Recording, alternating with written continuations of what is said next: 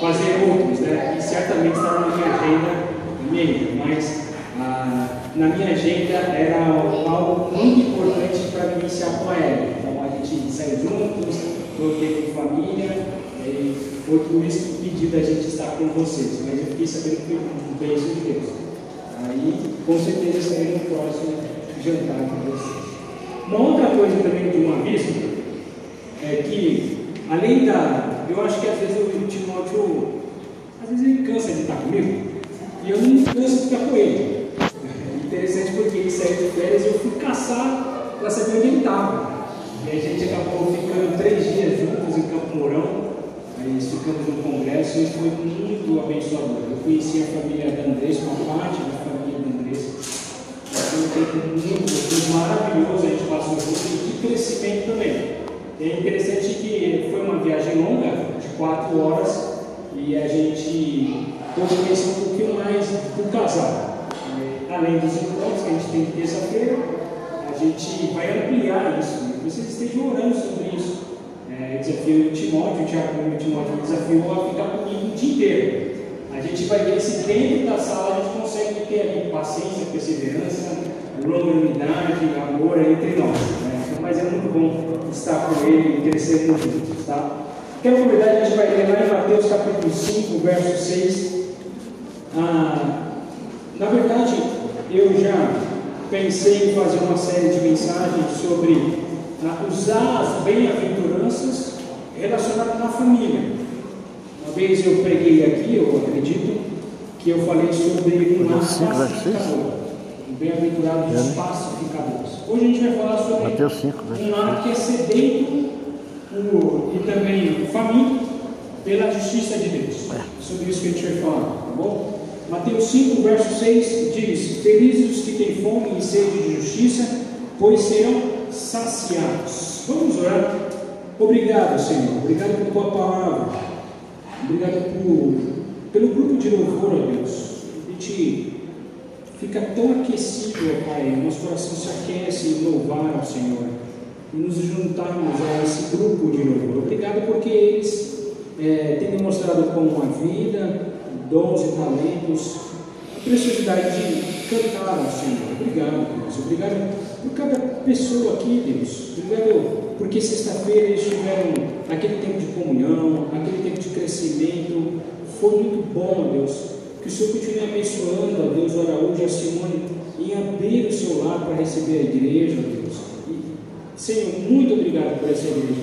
A gente a cada domingo, a cada vez que a gente vem até uma reunião, a gente fica encantado, Deus, com o mover do Senhor, com o que o Senhor está fazendo na vida de pessoas, pessoas sendo alcançadas por Ti, ó Deus, vidas, famílias sendo transformadas pelo Senhor, pessoas aqui sendo provocadas por Ti para ter um novo direcionamento, Deus.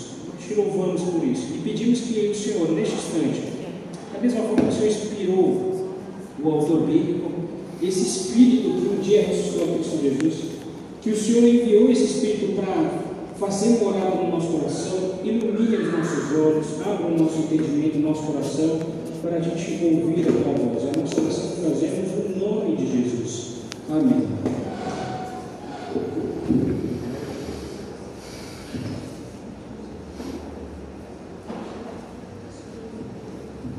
Já. Vamos lá. É, deixa eu contar uma história, uma frase que talvez você deve ter se deparado com esse tipo de frase. Tá?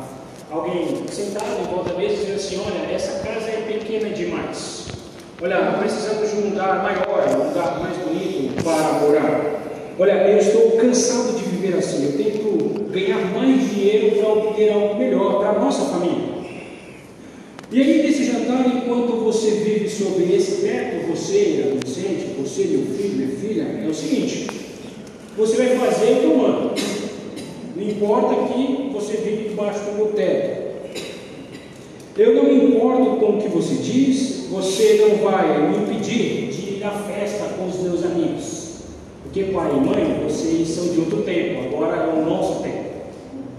Tudo bem, vamos fechar os nossos olhos. Vamos orar e agradecer pela bela família que nós temos.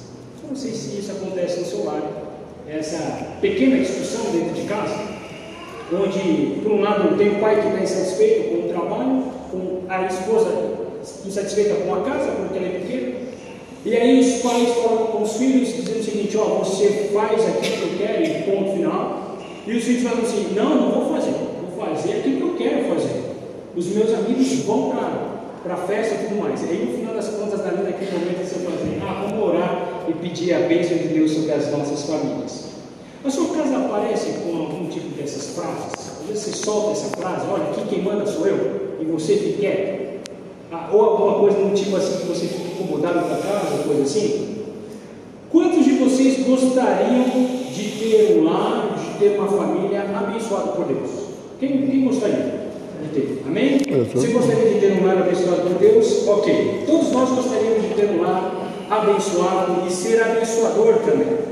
Importante também, não ser só bênção, ou aliás, receber as bênçãos, mas também ser uma família que abençoa outros. Porém, quando nós olhamos para a família hoje, em geral, a primeira coisa que não vem na nossa mente é: olha, aquela família é uma bênção.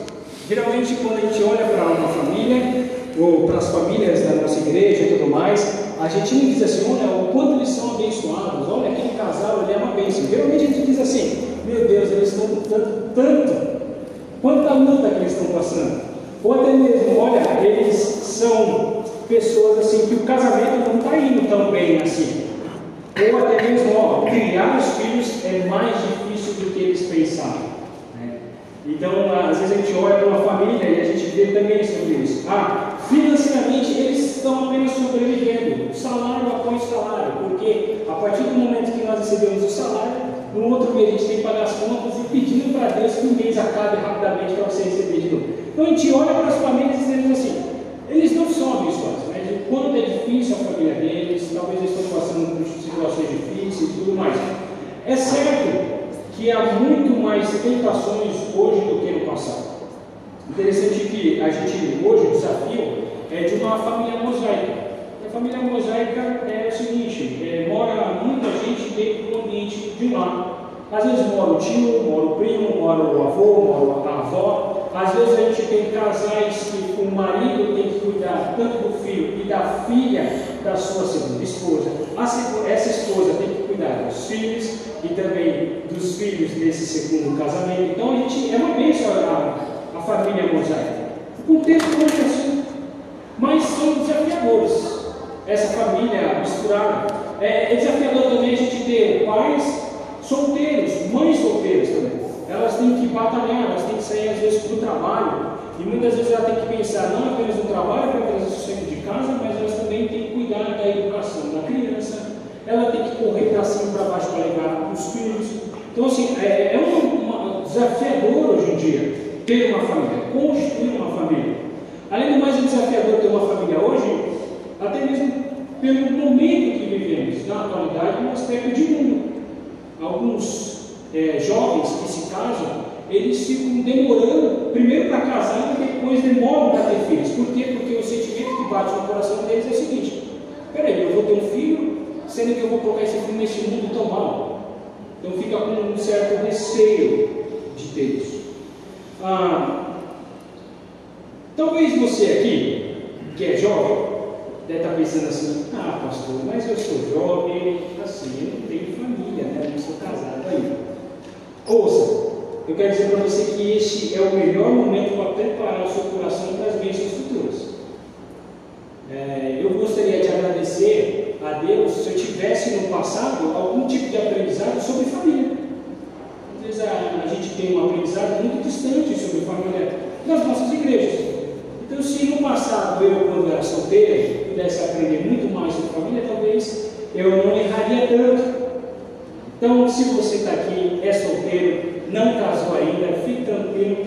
O que você vai aprender hoje vai te levar a bênçãos futuras também, sobre um bom casamento, como ser bênçãos e tudo mais. Então, há momentos que eu vou contar para vocês coisas que funcionam em casa. Mas eu queria dizer para vocês o seguinte, que a minha família não é perfeita. E eu posso dizer que o, cara que é mais imperfeito lá sou eu. Ah, ele também é a pessoa mais imperfeita também. Só que o fato é que a gente compreende que a gente se associou a Jesus na transformação da gente. Né? Então, eu é, me associei a Jesus na transformação da Ellen. A Ellen também, ela se associou a Jesus na transformação do Tiago. Então, a gente precisa entender que eu vou trazer algumas coisas, mas, primeiro, a família, tanto eu como a Ellen, não temos uma família perfeita, não somos perfeitos. E aí eu vou colocar algumas ideias aqui para vocês. Então a gente leu esse texto e diz: Bem-aventurado aqueles que têm fome e sede da justiça de Deus. E o que você será? O que Jesus fala aí? Se você é alguém que tem fome e sede, você será o quê? Farto. Jesus fala que você será alimentado, você será pleno, você será completo. E é isso que Jesus tem em mente para nós. Então, a gente vai pensar um pouquinho sobre isso. Quanto, quantos de vocês aqui de fato têm fome e sede da justiça de Deus? Quantos aqui estão saciados? Ou quantos aqui estão buscando se saciar na justiça de Deus? Talvez alguns vão dizer assim: ah, pastor, de fato eu sou alguém que está vivendo para agradar a Deus. Por isso eu estou sendo fardo, cheio. Ok, isso é pergunta da escola dominical.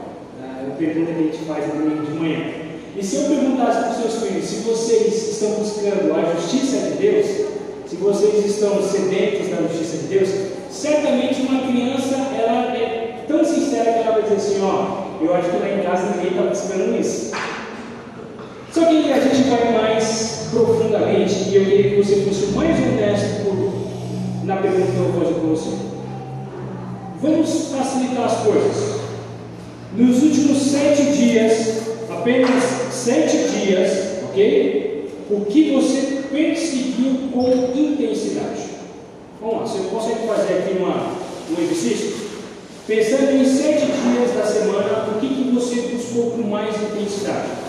O que, que você buscou com mais garra, mais força e com mais energia? O que de fato você estava com sede e fome? E se você for honesto, você vai dizer o seguinte, pastor, a gente, na verdade, estávamos apenas tentando descansar. O que não é errado descansar. Às vezes a gente trabalha tanto, às vezes a gente estuda à noite e tudo mais, não é corre-corre da vida. Né?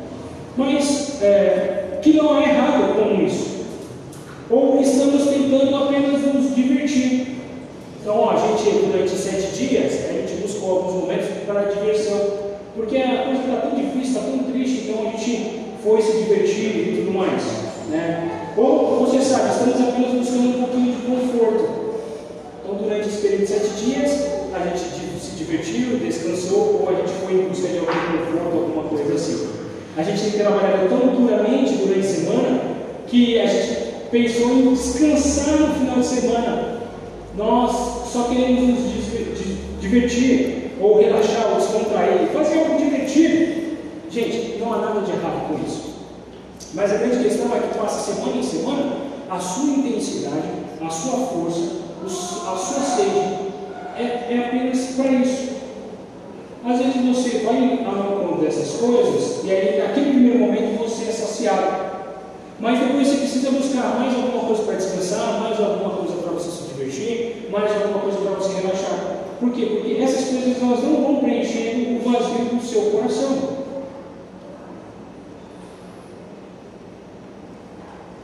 Alguns diriam, bem, você sabe, estamos famintos por seguidores, por popularidade, sabemos que queremos ser amados e por isso somos consumidos pela imagem, pela visibilidade da nossa família, como que a gente se veste, como que é, a gente, qual, qual o carro que a gente tem, como que a gente somos uma grande família feliz?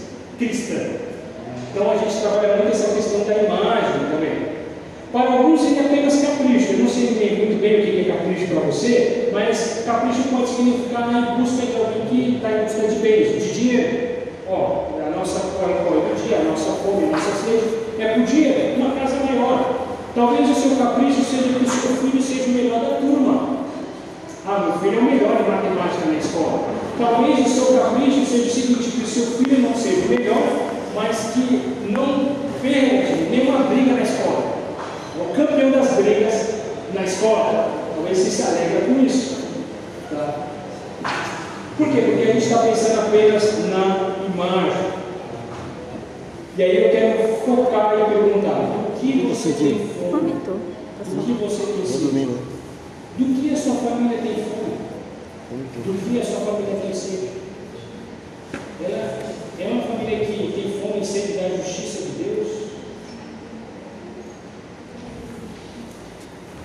Então, e se você for como a maioria das pessoas em nossa cultura hoje, você diria que nos últimos sete dias, eu e você, nós estávamos buscando ou muitas coisas acima de Deus. E que, no final das contas, eu e você, nós não estamos tão famintos acima de Deus e das coisas. Então, o que a gente precisa fazer? Como a gente consegue perceber que a gente está sendo levado a essa fome, essa sede, a coisas que não são de Deus, ou que estão acima de Deus? Como é que a gente consegue perceber isso? O que fazemos quando percebemos que temos apetite por coisas que não satisfazem e não são melhores para nós? Eu vou dar um exemplo para vocês. No começo do ano, eu entendi que eu estava comendo muita coisa errada. Comendo algo que não deveria. Lanches à noite. Na pandemia, então, a gente podia comer food, a pessoa entregava em casa, ok. E era lanche, lanche, lanche. Mas uma das coisas que eu mais gostava nesse período era pizza. Quem gosta de pizza aqui? Você pode dizer, eu gosto de pizza. Você gosta de pizza?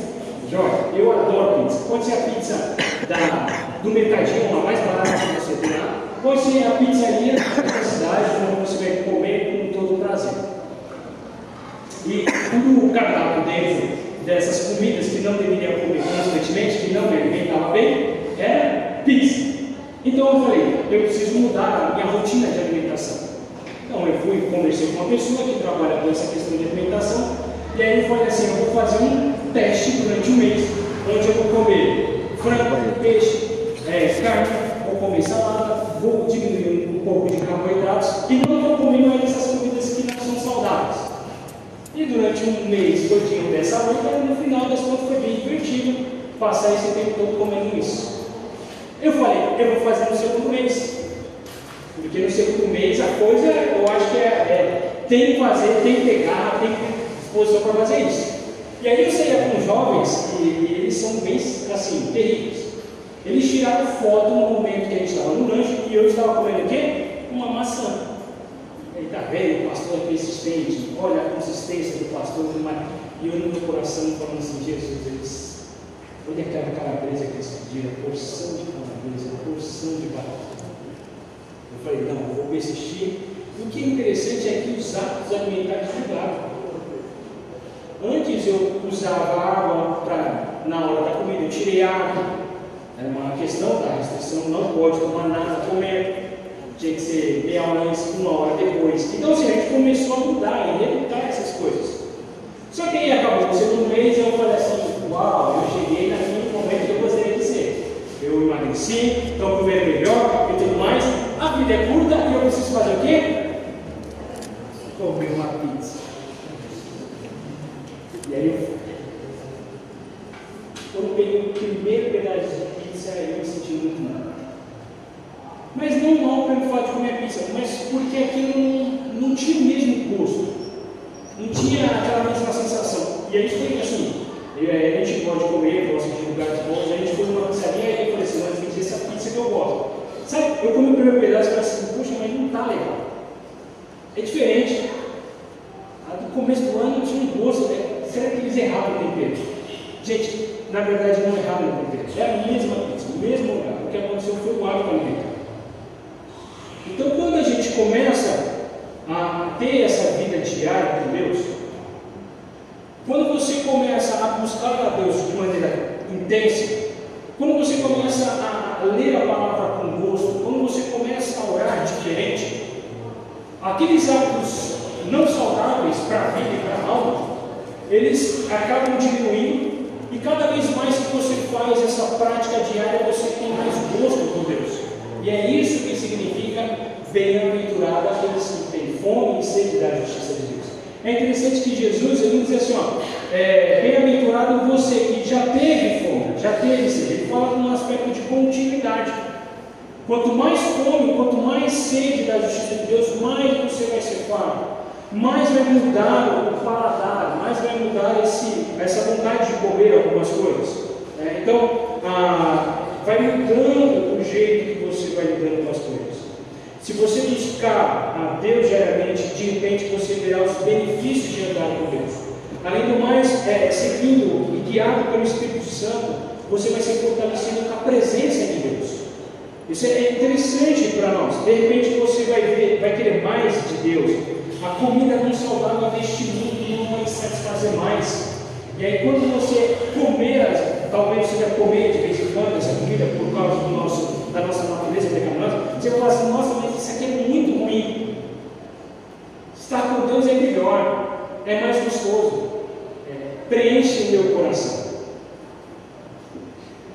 Então a gente precisa entender, e eu quero fazer a pergunta: o que levou as nossas famílias a não ser mais famílias bem-aventuradas e que têm fome e sede da justiça? Quais são as razões que levou isso? Eu queria dar pelo menos dois motivos das quais não funcionam e depois eu vou apontar para vocês é, o que funciona no aspecto de uma família bem-aventurada que tem fome e sede da justiça de Deus. Então, o que não funciona numa família e o que leva a família a não ter mais fome e sede da justiça de Deus? Primeiro é ter uma família ou um cristianismo legalista, uma família legalista. O que significa isso? Eu vou te dar um exemplo sobre o que é uma família, um cristianismo legalista. É quando reduzimos o cristianismo em nossos lares a um monte de regras. Do que tipo? Ó, o que pode, o que não pode, o que devemos fazer, o que não devemos fazer, ou o que podemos pedir, o que não podemos pedir, o que podemos desejar, o que não podemos desejar. Não faça isso, não faça aquilo, faça isso, é uma ordem, é uma regra. Aqui você está num ambiente onde eu, pai, eu lidero. Aqui você mora debaixo do nosso teto, você tem que seguir as regras. E o que eu quero que você faça é o seguinte: crianças, não bebam, não fumam, não mastiguem, não brinque com crianças não cristãs, porque você é cristão. Você não pode brincar com gente não cristã. Eu queria dizer o seguinte para você: sabe qual é o problema de uma família legalista? De uma cultura legalista? O problema nisso tudo é que regras sem relacionamento levam a rebelião. Regras sem qualquer tipo de relacionamento levam a rebelião. Eu fico assim, uh, pensa um pouquinho, né? Eu, eu acredito que o Timóteo, ele não criou regras para você vir aqui. Não, criou regras. O Timóteo falou o seguinte, que vocês têm que vir, todas as mulheres, a partir do próximo domingo, vocês devem vir de vestido, os homens devem vir de terno e gravata. São regras. Imagine se ele colocasse essas regras. Certamente esse lugar estaria vazio. Mas eu não creio que o Timóteo hoje, ele pode falar o seguinte, pode dar um comando para vocês, talvez algo que é bom e é saudável para a igreja, e todo mundo vai seguir isso. Por quê? Porque é um tipo de relacionamento. Então, a gente precisa entender que regras sem relacionamento leva à rebelião. Faça isso na sua casa, um teste. Comece a colocar regras para os seus filhos sem relacionar, para vocês verem o que eu vou Ele fazer tudo ao contrário. É um sentimento de rebelião. Então, um lugar legalista acontece isso. Geralmente as regras são colocadas para atuarmos em frente às pessoas. Olha, vamos colocar a nossa melhor imagem para a igreja. Nós somos filhos criados através de regras. Meu filho chega aqui com uma Bíblia desse tamanho que o teu pai colocou debaixo do braço dele. É regra, levar em você para a igreja. Ok, é importante a gente trazer a Bíblia, mas sem relacionamento, será que vale a pena? Uma outra coisa que não funciona, gente, é um cristianismo morno. Além do cristianismo legalista, é um cristianismo morno. E aqui, o que isso significa, essa questão de ser morno? é quando acreditamos em Deus e vivemos como se Ele não existisse. Vou repetir para você. Ser morno é aquela pessoa que acredita em Deus, mas vive como se Ele não existisse. É cristão apenas no nome, mas sem verdadeira paixão por Deus, sem atitudes que trazem a glória de Deus. Agora, como que a gente sabe que um lar se tornou um lar morno? Então, eu quero dizer para vocês alguns indicadores que eu acho que quando a minha casa entrou nesse estado de morno. Vou dar um exemplo aqui. Se eu deixar de orar pela ela, orar com a ela, em algum momento, certamente a nossa família já entrou num processo de um estado morno. Se as nossas conversas em casa, ou seja, nós deixamos de falar sobre coisas que experimentamos acerca de Deus, no momento que a gente fez uma devocional individual, ou até juntos, ou até mesmo uma canção, uma música que tocou o nosso coração, e se deixarmos de falar essas coisas com as nossas famílias, ou seja, se eu deixar de falar isso respeito de Deus, o que Deus está fazendo e tudo mais, eu posso dizer que a minha casa entrou num estado de morro. Então, avalie sua casa. Será que você deixou de falar coisas acerca de Deus? Será que você deixou de orar com seus filhos e, e por eles também? Será que você deixou de ter aquele momento de comunhão, de falar sobre as coisas relacionadas a Deus? E vamos ser honestos, queridos. O cristianismo legalista, família legalista, o cristianismo morno e a família morna, eles não funcionam. O próprio Jesus disse. Se lembram lá em Apocalipse? Há uma igreja lá e Jesus disse assim, uma igreja chamada Laodicea, uma região que aconteceu lá na, na parte da Turquia recente igreja. Jesus chegou e falou assim, olha, eu tenho algo contra vocês. Eu desejaria que vocês fossem ou quente ou frio. Mas essa igreja se tornou uma igreja tão morna que eu estou a ponto de cuspir. Aliás, estou, literalmente Jesus fala, estou a ponto de vomitar sobre essa situação. Jesus então está dizendo que o legalismo e o morno não funcionam. Mas a gente tem um texto, bem-aventurados que tem fome e sede de justiça, porque serão fatos, de maneira bem prática, como ser uma família então sedenta. Eu falei daquilo que não funciona, eu preciso falar sobre o que funciona. E é claro que eu vou trazer baseado naquilo que a gente tem nas escrituras. Primeiro, se você quiser anotar aí na sua Bíblia, em algum caderno, ou até mesmo seu celular, o que funciona então de maneira prática ser uma família sedenta e, e, e também família pela justiça? Primeiro, como família, não somos apenas cristãos, mas somos uma família centrada em Cristo. Eu vou repetir para você. Não somos apenas uma família cristã, isso é bom, mas também somos uma família centrada em Cristo Jesus. Ah, o nosso país, foi feita uma estatística que diz que 80% do nosso país é cristão, contando evangélicos e católicos. Então a gente tem 80% da nossa população que se diz cristãos mas isso não significa muita coisa, porque a grande pergunta é: será que essas famílias elas são centradas em Cristo Jesus? Jesus é o centro deste lar?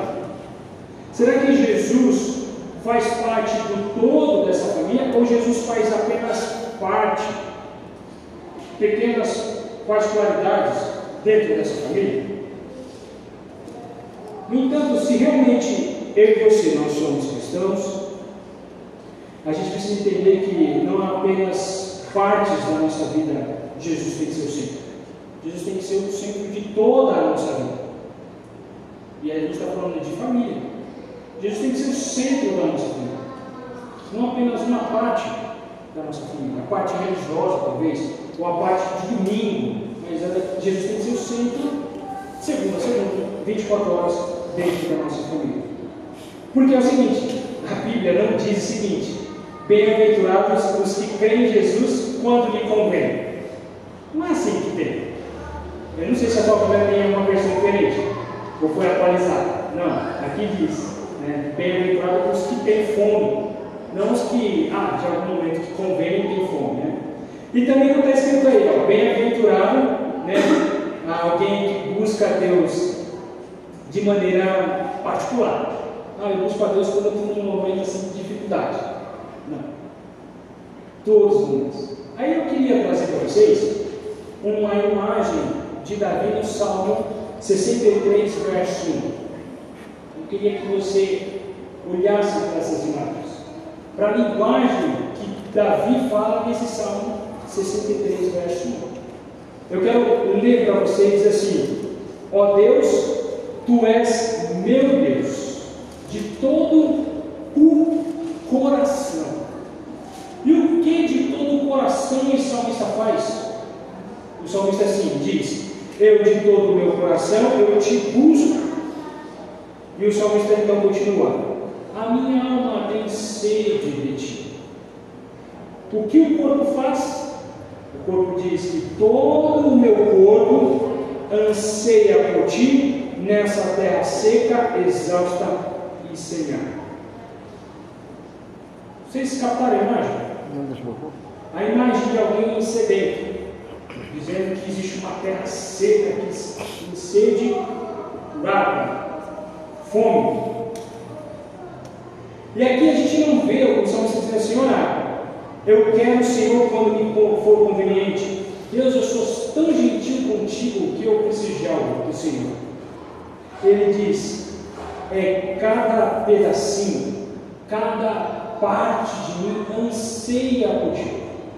Cada estrutura do meu corpo, não apenas, ah, ele diz o coração, ele diz assim, não apenas o meu coração anseia, mas todo o meu corpo, toda a vitalidade que eu tenho anseia busca por ti, como uma terra seca, uma terra exausta e tudo mais. Agora, como família, não somos apenas uma família cristã, nós somos uma família, lar centrado em Cristo. Vou pensar sobre as coisas tolas que muitas vezes a gente busca, tá bom? Ó oh, popularidade, você, meu Deus, eu anseio por popularidade como uma terra seca e exausta e sem ar. Não está tudo não? Você busca isso? Agora vamos pensar sobre outra coisa, né? Ó oh, carro novo, como anseio sentar-me nesse assento gostoso, nesse carro novo, cheirosinho e tudo mais. Você é o meu Deus. Vamos escutar isso, não? Outra coisa, Ó oh, sucesso da carreira, como anseio por ti, como terra seca que tenho. Você é o meu Deus. Isso é muito esquisito e muito. Por quê? É assim que muitos de nós vivemos. E depois a gente pergunta por que, que a gente está tão vazio. Por que, que a gente ainda continua sedento? Por que, que a gente ainda continua tendo fome? a gente inverteu as coisas. Ao invés de adorar o Criador, começamos a adorar a criatura. E nos saciar com isso. É como comer depois do culto no McDonald's. Você come, parece que aquele lanche, aquele lanche entrou no seu estômago e parece que você ficou satisfeito. Depois de um tempo que começa, fome.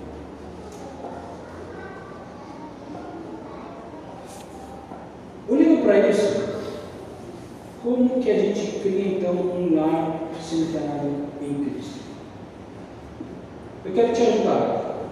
Se você quiser anotar, um lar centrado em Cristo é um lar que fala acerca de um Deus que é amoroso, um Deus que é acessível e um Deus que é envolvido.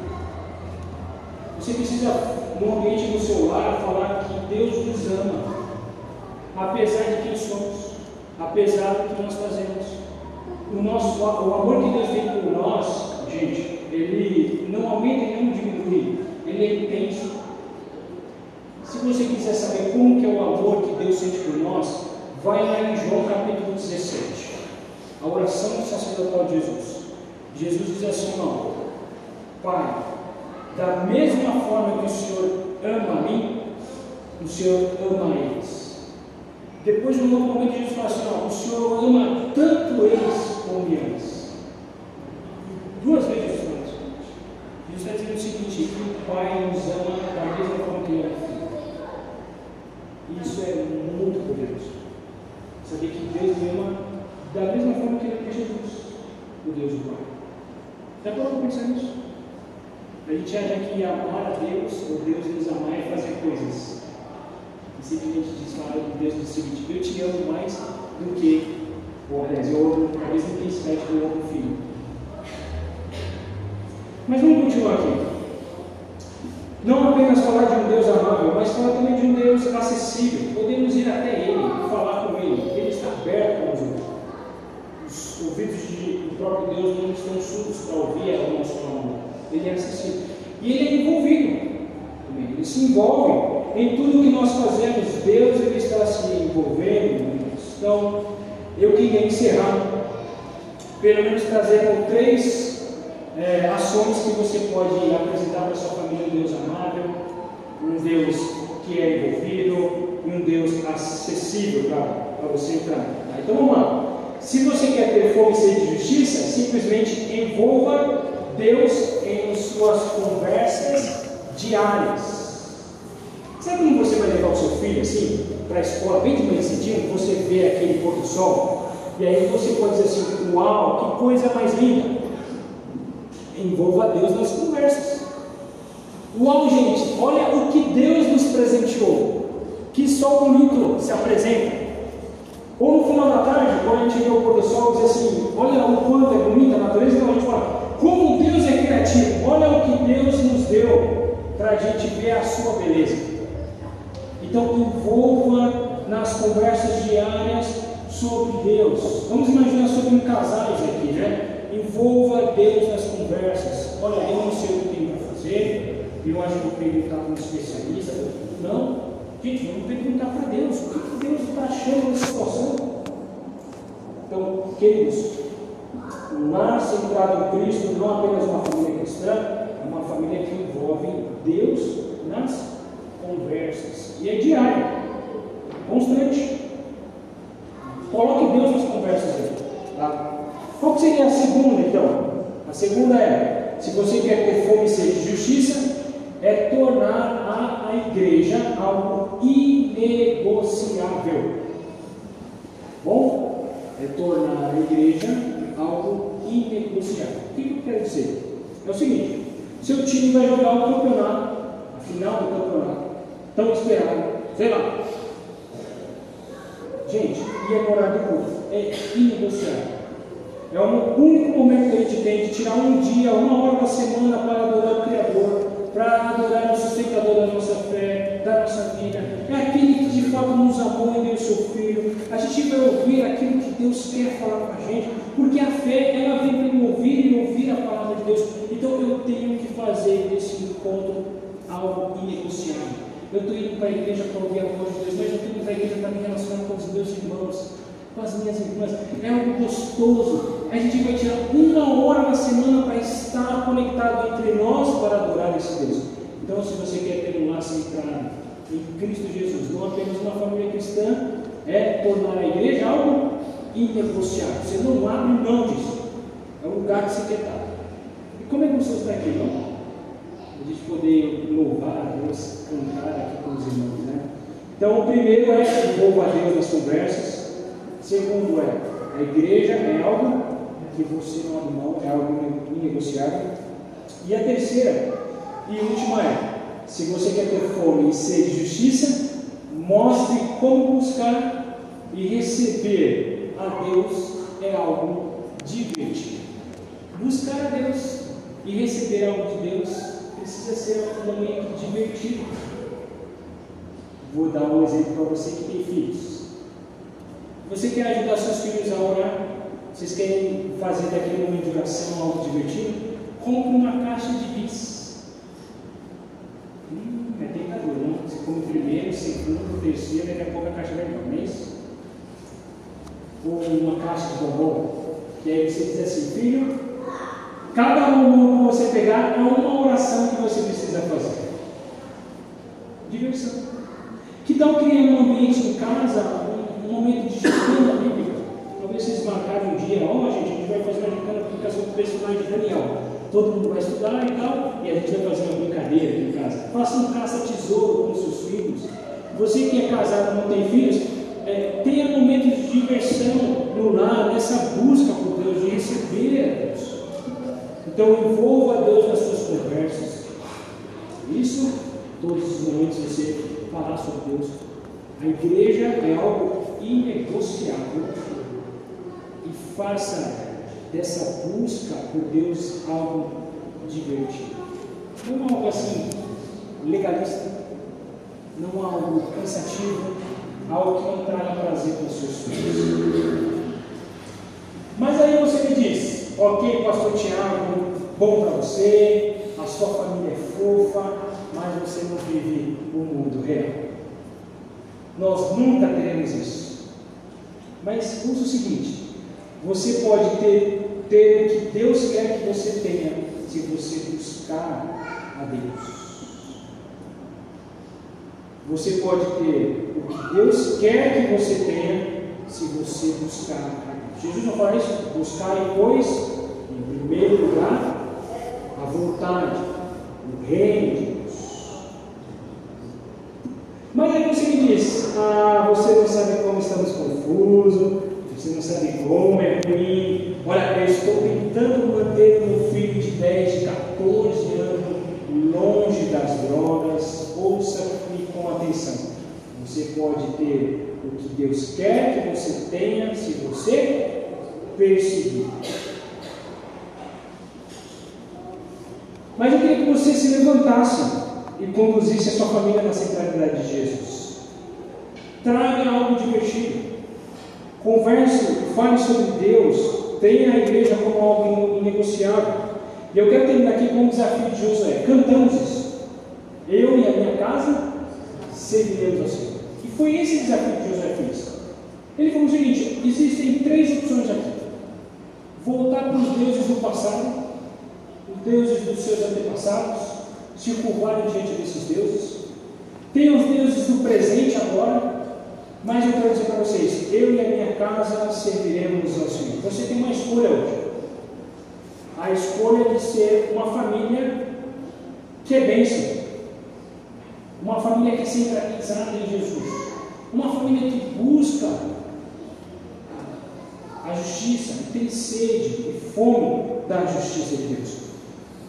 E aí, ah, para as famílias que se consideram cristãs, mas não são centradas em Cristo, que reconhecem que há muito espaço para melhorias, eu quero criar uma cultura que é centralizada em Cristo, eu quero ser mais centralizado em Cristo, eu quero levar as pessoas ao meu redor, que elas sejam centralizadas em Cristo, eu queria orar por você.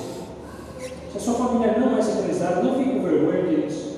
A maioria das pessoas, elas acham que são cristãs, mas Jesus não sei. Eu queria orar por você. Eu queria que se você quisesse fazer essa oração, ficasse de pé e falasse assim, Senhor, hoje eu quero tomar a decisão que a minha família é uma família que vai ser centralizada em Jesus. E se você de fato ouviu o que a gente falou, eu queria que você se colocasse de pé e a gente vai orar por você. Orar, olha Deus, meus filhos não são centralizados. Olha Senhor, ah, eu como líder no lar, eu não tenho falado sobre coisas acerca do Senhor, mas agora Senhor eu quero fazer isso.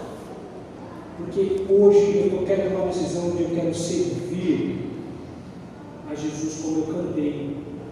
Eu e minha casa vai servir a Jesus. Eu queria orar por você, se você quiser colocar de pé. Eu queria orar por você. Pai, nós oramos para que o teu Espírito nos convença de maneira tão amorosa a não vivermos como se o Senhor não existisse. Deus, não queremos mais um lar legalista, não queremos um lar morno, mas um lar em chamas, um lar apaixonado, um lar centrado em Jesus Cristo, buscando o Senhor acima de tudo. É o que realmente, Senhor, nós queremos. Deus, obrigado por todos aqueles que levam esse chamado a sério hoje. Obrigado porque eles se levantaram e querem tomar uma posição diante do Senhor.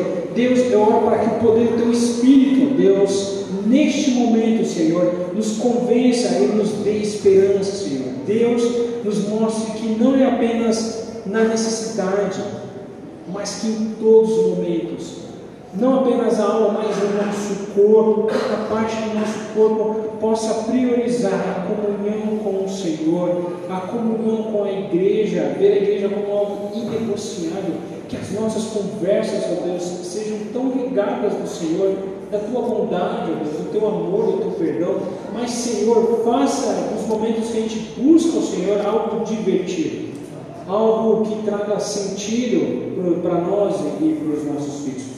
Nós oramos no nome de Jesus. Eu queria continuar e pedir para você continuar em oração. Porque talvez alguns aqui vão achar, peraí pastor, bem-aventurados os justos, mas eu não sou nem de perto honesto, quanto mais justo. Eu sou completamente injusto. Calma, eu tenho boas notícias para você. Se sente assim injusto, se é injusto ainda ou desonesto, porque eu também era assim. Eu era alguém justo, eu era alguém que não buscava a Deus. Eu achava que de alguma forma eu era apenas cristão comum. E Jesus não fazia parte da minha vida como sempre. Só que a boa notícia é que eu e você nós não somos justificados aos olhos de Deus pelo aquilo que fazemos ou deixamos de fazer. Mas nós somos justificados pela fé em Jesus, o Filho perfeito, o Filho que não tem pecado algum.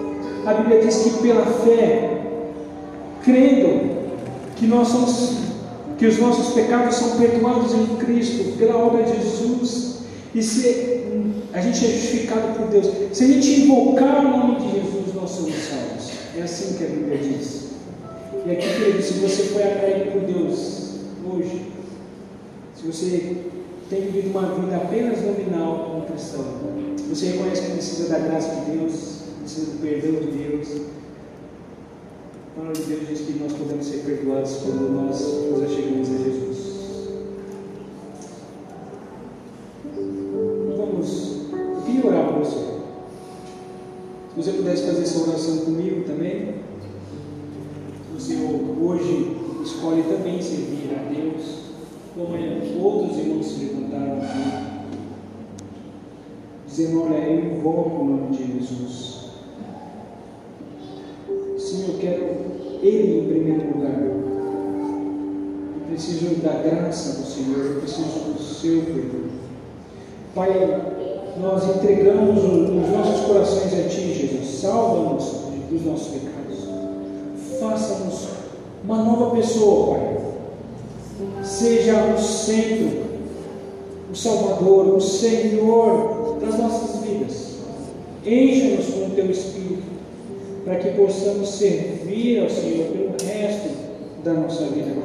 Obrigado, Pai, pela nova vida. Obrigado porque o Senhor mexeu com a gente. A nos voltarmos para Ti. E agora, como salmista, Senhor, a minha alma tem sede por Ti. E todo o meu corpo anseia por Ti, como terra sedenta, Pai. Obrigado, Senhor. É a nossa oração que fazemos no nome de Jesus. Você pode se sentar? Eu queria ler o texto de 1 Coríntios, capítulo 11, versos 23. Paulo diz assim: Deus lhes transmitir aquilo que recebi do Senhor.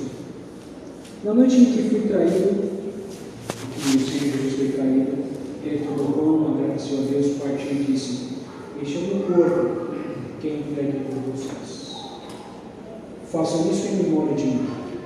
Da mesma forma, depois da ceia, pegou o cálice disse: Esse cálice é a nova aliança, confirmada com o meu sangue. Façam isso em memória de mim, sempre que beberem, porque cada vez que vocês comem e bebem, comem desse pão e bebem desse cálice, anunciam a morte do Senhor até que ele venha. Assim, quem come do pão ou bebe do cálice, o Senhor indignamente é culpado de pecar contra o corpo ou sangue do Senhor. Portanto, examine-se antes de comer do pão e beber do cálice, pois se comem o pão do pão ou bebam do cálice, sem honrar o corpo de Cristo, comem e bebem julgamento contra si. Por isso, muitos de vocês estão fracos, doentes e alguns até adormeceram. Paulo dá aqui as instruções. Você que é membro dessa igreja, eu quero te convidar para você participar junto da ceia do Senhor. Como eu falei, essa é a mesa que foi preparada pelo próprio Jesus. Não é a mesa da igreja presbiteriana do Brasil apenas, mas a igreja é a mesa do Senhor Jesus. Você é membro dessa igreja, participe com a gente. Se você for participar, eu queria te convidar a ficar de pé para a gente participar junto. Eu quero convidar o presbítero Edilson, o presbítero Diácono Edilson, é, nos ajudar aqui na distribuição.